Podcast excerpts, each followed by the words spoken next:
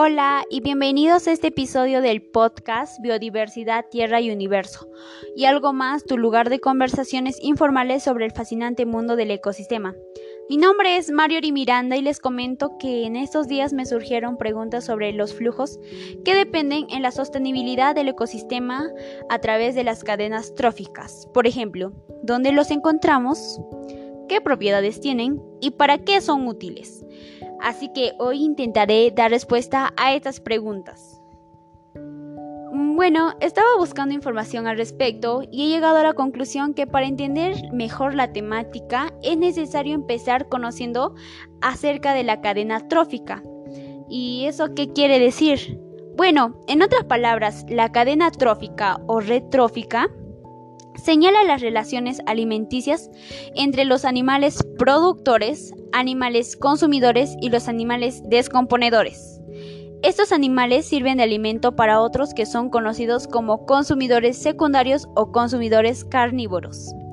Comencemos con los animales productores. En la mayoría de los casos, este corresponde a un vegetal o alguna alga, ya que estos son los organismos autótrofos. Seguidamente viene el consumidor primario, lo que lógicamente es aquel que consume al productor. Por lo tanto, suelen ser seres herbívoros. Luego de un consumidor primario viene un consumidor secundario. Este claramente debe ser un organismo carnívoro, ya que debe alimentarse a partir del consumidor primario. Esta es la etapa en la que pueden ver varios participantes terciarios, cuaternarios y hasta incluso unos 5 o 6 consumidores más. Por último, las cadenas tróficas siempre terminan con un descomponedor, que son organismos que toman la materia orgánica que se desprenden de cada uno de los eslabones de, la cadena y la descomponen para recopilar los alimentos inorgánicos y dejarlas a disposición de los productores para que la cadena vuelva a empezar.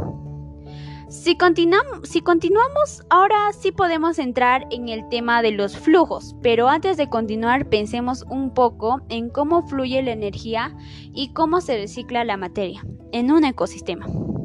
Entonces, durante este podcast vamos a pensar en estas dos ideas y aún después de esto, si ustedes desean, podrían salir y observar alrededor suyo el ecosistema y las, y las que forman parte de ella y piensen cómo fluye la energía y cómo se recicla la materia.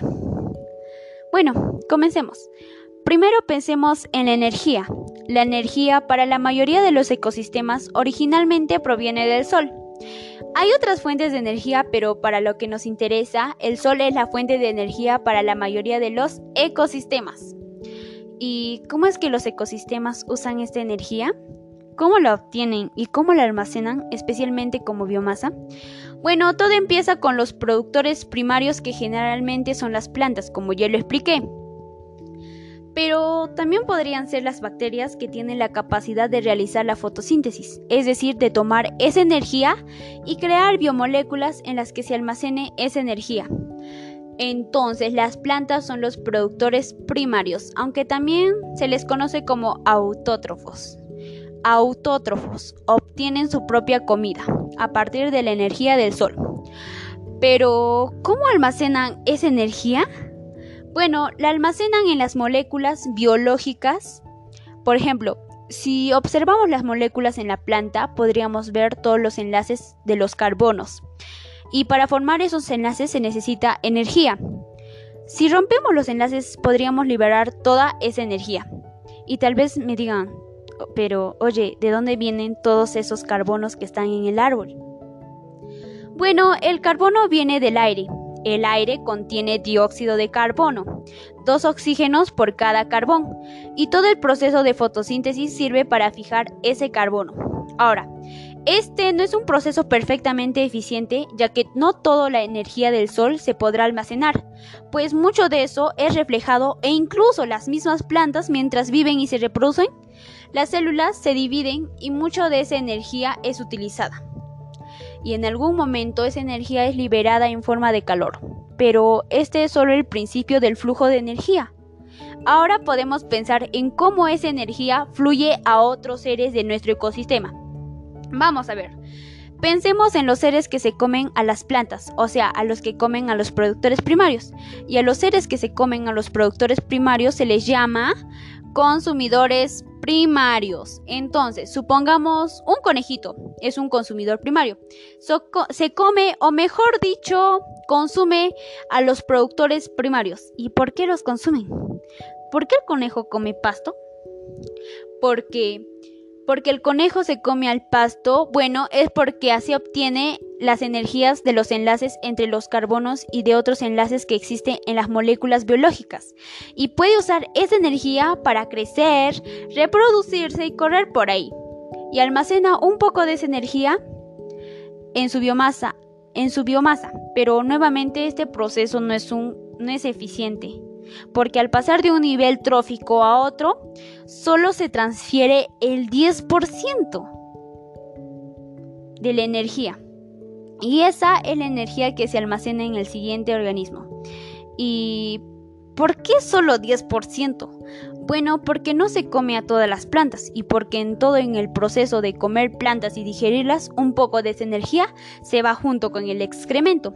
Y bueno, aún no hemos terminado todavía. Tenemos energía almacenada en las moléculas biológicas del consumidor primario, en las que alguien más podría estar interesado. Y sabemos que en muchos ecosistemas hay seres a los que les gusta comer conejos. Mm, podría ser un zorro. A este zorro que se come a los consumidores primarios se les llama consumidores secundarios. Y podemos continuar con esto si hay algún otro ser, mm, por ejemplo, una persona, a una persona a la que le gusta comer zorros. Bueno, entonces el zorro es comido por él. ¿Y por qué come zorros? Bueno, en realidad lo que quiere es la energía que hay en ese zorro. Y bueno, como no se trata solamente de las moléculas, hablaremos sobre la materia en un momento. Esa persona quiere la energía y la materia del zorro para crecer y vivir. Entonces a ese ser lo conocemos como como consumidor terciario. Y si no hay nadie que se quiera comer a este consumidor, entonces es considerado un depredador. Y todos estos seres que se comen a otros animales le llamamos carnívoros. Entonces, eh, este es el depredador y se encuentra hasta arriba de la cadena alimenticia. Pero todavía no hemos terminado porque en algún punto todos estos seres de los que estamos hablando, es decir, el pasto, el conejo, el zorro y este ser que le gusta comer zorros, en algún momento todos van a morir. Y esa energía no desaparece simplemente, porque la energía siempre se conserva y fluye de un lugar a otro.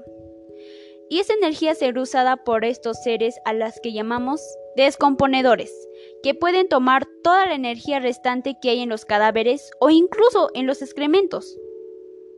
Estos los descomponen y pueden utilizarlo para vivir y reproducirse. Y también al descomponerlos pueden liberar todos los nutrientes y la materia que se utilizó con lo que la materia es reciclada para ser utilizada nuevamente por las plantas y así es como se crea este bonito ciclo. Y bueno, este, ya nos enfocamos mucho en la energía, pero ahora pensemos en la materia. La materia es reciclada y en el caso de la materia no hay materia nueva que ingrese al ecosistema. La materia no se crea mágicamente ni se destruye mágicamente. Y como mencioné antes, cuando observamos una hoja en un árbol en crecimiento o simplemente una hoja de pasto en crecimiento, esa materia no aparece de la nada, sino que esa materia siempre estuvo presente. Pero en forma de dióxido de carbono. La planta simplemente usa la energía del sol para fijar el carbono y transformarlas de la forma gaseosa a la sólida.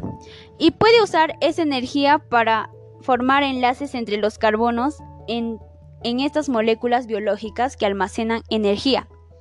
La planta puede usar esa energía para crear y como ya dijimos, existen seres que se comen a las plantas o seres que comen seres que comen plantas y pueden usar esa energía entonces el dióxido de carbono. Se fija en estas plantas.